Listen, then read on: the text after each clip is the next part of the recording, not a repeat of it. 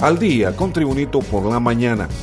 A continuación, la actualidad informativa nacional e internacional este lunes 24 de julio de 2023. Con la eliminación de los candidatos Mario Urquía, Marco Zelaya, Omar Jiménez y Plinio Consuegra, 15 son los aspirantes que siguen en la carrera por quedar entre los cinco finalistas para el cargo de fiscal general del periodo 2023-2028. En la medida que se acerca la fecha de entrega de la lista final al Congreso Nacional el 1 de agosto próximo, la Junta proponente arrecia las evaluaciones sobre los candidatos de tal manera que de los 26 que se postularon inicialmente ya fueron descartados 11 el vocero de la Junta Proponente, Julio Raudales, afirmó que hoy anunciarán si uno más continúa en la lista. Se trata del titular de la Fiscalía Anticorrupción UFERCO, Luis Javier Santos, quien se encuentra en la cuerda floja por tener demandado al Estado y el Estado a él. De ser ciertas ambas demandas, Santos estaría diciéndole adiós al proceso, ya que los requisitos exigen estar limpio de todo tipo de demandas. Este es el reporte de noticias de Tribunito por la mañana. La coordinadora residente de las Naciones Unidas en Honduras, Alice Shackelford, lamentó que el apoyo expresado por ella a la directora del Consejo Nacional Anticorrupción, Gabriela Castellanos, haya causado malestar a, las autoridades del gobierno. En un comunicado, Shackelford indicó que lamenta que su presencia en la conferencia de prensa del Consejo Nacional Anticorrupción del pasado 20 de julio haya causado malestar en las altas autoridades del Estado hondureño. Más noticias con Tribunito por la mañana. Datos del Observatorio de la COVID-19 de la Universidad Tecnológica Centroamericana UNITEC en un registro conjunto con el consorcio COVID Honduras y el grupo CAMI registran que Honduras vive la segunda positividad más alta del año por el coronavirus. La directora del observatorio, Reina Durón, advirtió que aunque solo ha transcurrido la primera quincena del mes, los datos revelan que la positividad se triplicó respecto al mes anterior señaló que la positividad de la enfermedad en junio fue de 3.7%, significando que por cada 100 pruebas que aplicaron para detectar la enfermedad, 3.7 salieron con resultado positivo. Continuamos con Tribunito por la mañana. Francisco Alguera es el nombre del candidato a la presidencia del Partido Migrante Hondureño en formación y que espera dar la sorpresa en el próximo proceso electoral nacional, según fuentes de la organización política.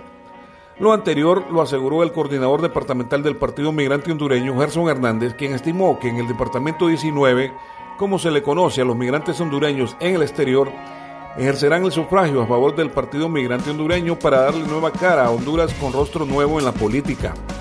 Nosotros, como Partido Migrante Hondureño, estamos realizando actividades diversas en el departamento de Choluteca principalmente para el desarrollo de las comunidades y para ello contamos con un cuerpo de asesores profesionales, aseveró Hernández. Más noticias con Tribunito por la mañana. El terror se ha apoderado de los pobladores del Palomar, Choluteca, porque un cocodrilo que vive en las pozas del río Zampile ha devorado tres perros y temen que la gente que use ese balneario corra la misma suerte. Los vecinos del sector le han tomado fotos y vídeos al enorme depredador calentando al sol y acechado a sus presas cuando bajan a beber agua, en el caso de las vacas y perros, y a personas quienes usan el caudal para lavar ropa y bañarse.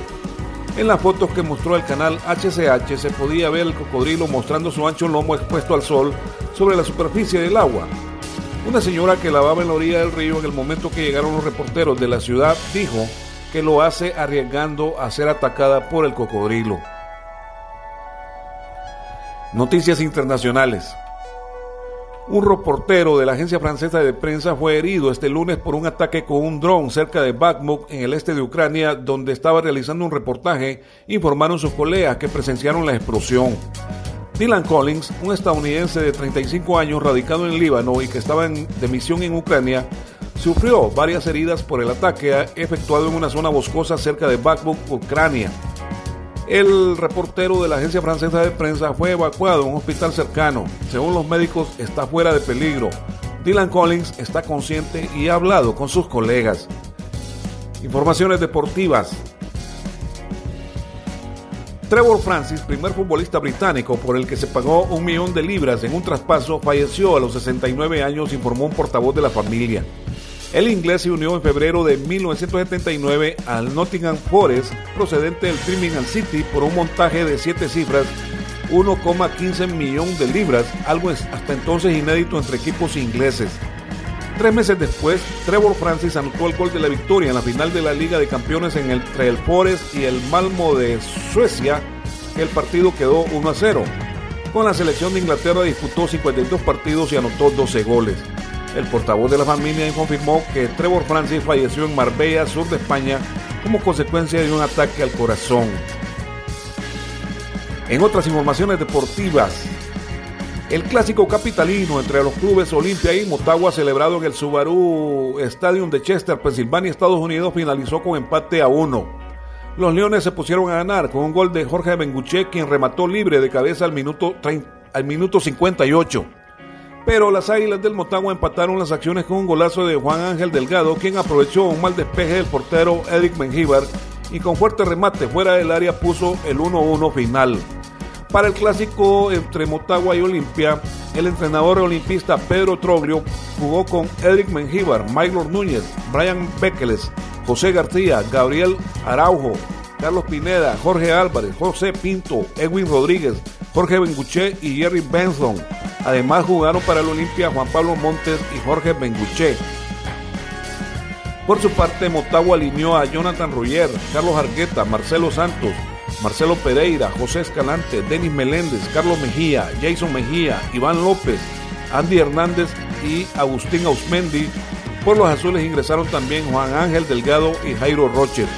Motagua puso fin a su gira por suelo norteamericano con un saldo de dos empates ante Olimpia y Municipal, dos derrotas ante Comunicaciones y Municipal y una victoria frente a Comunicaciones y regresa al país para comenzar a definir su debut del torneo Apertura ante los Lobos de la Universidad Pedagógica Nacional.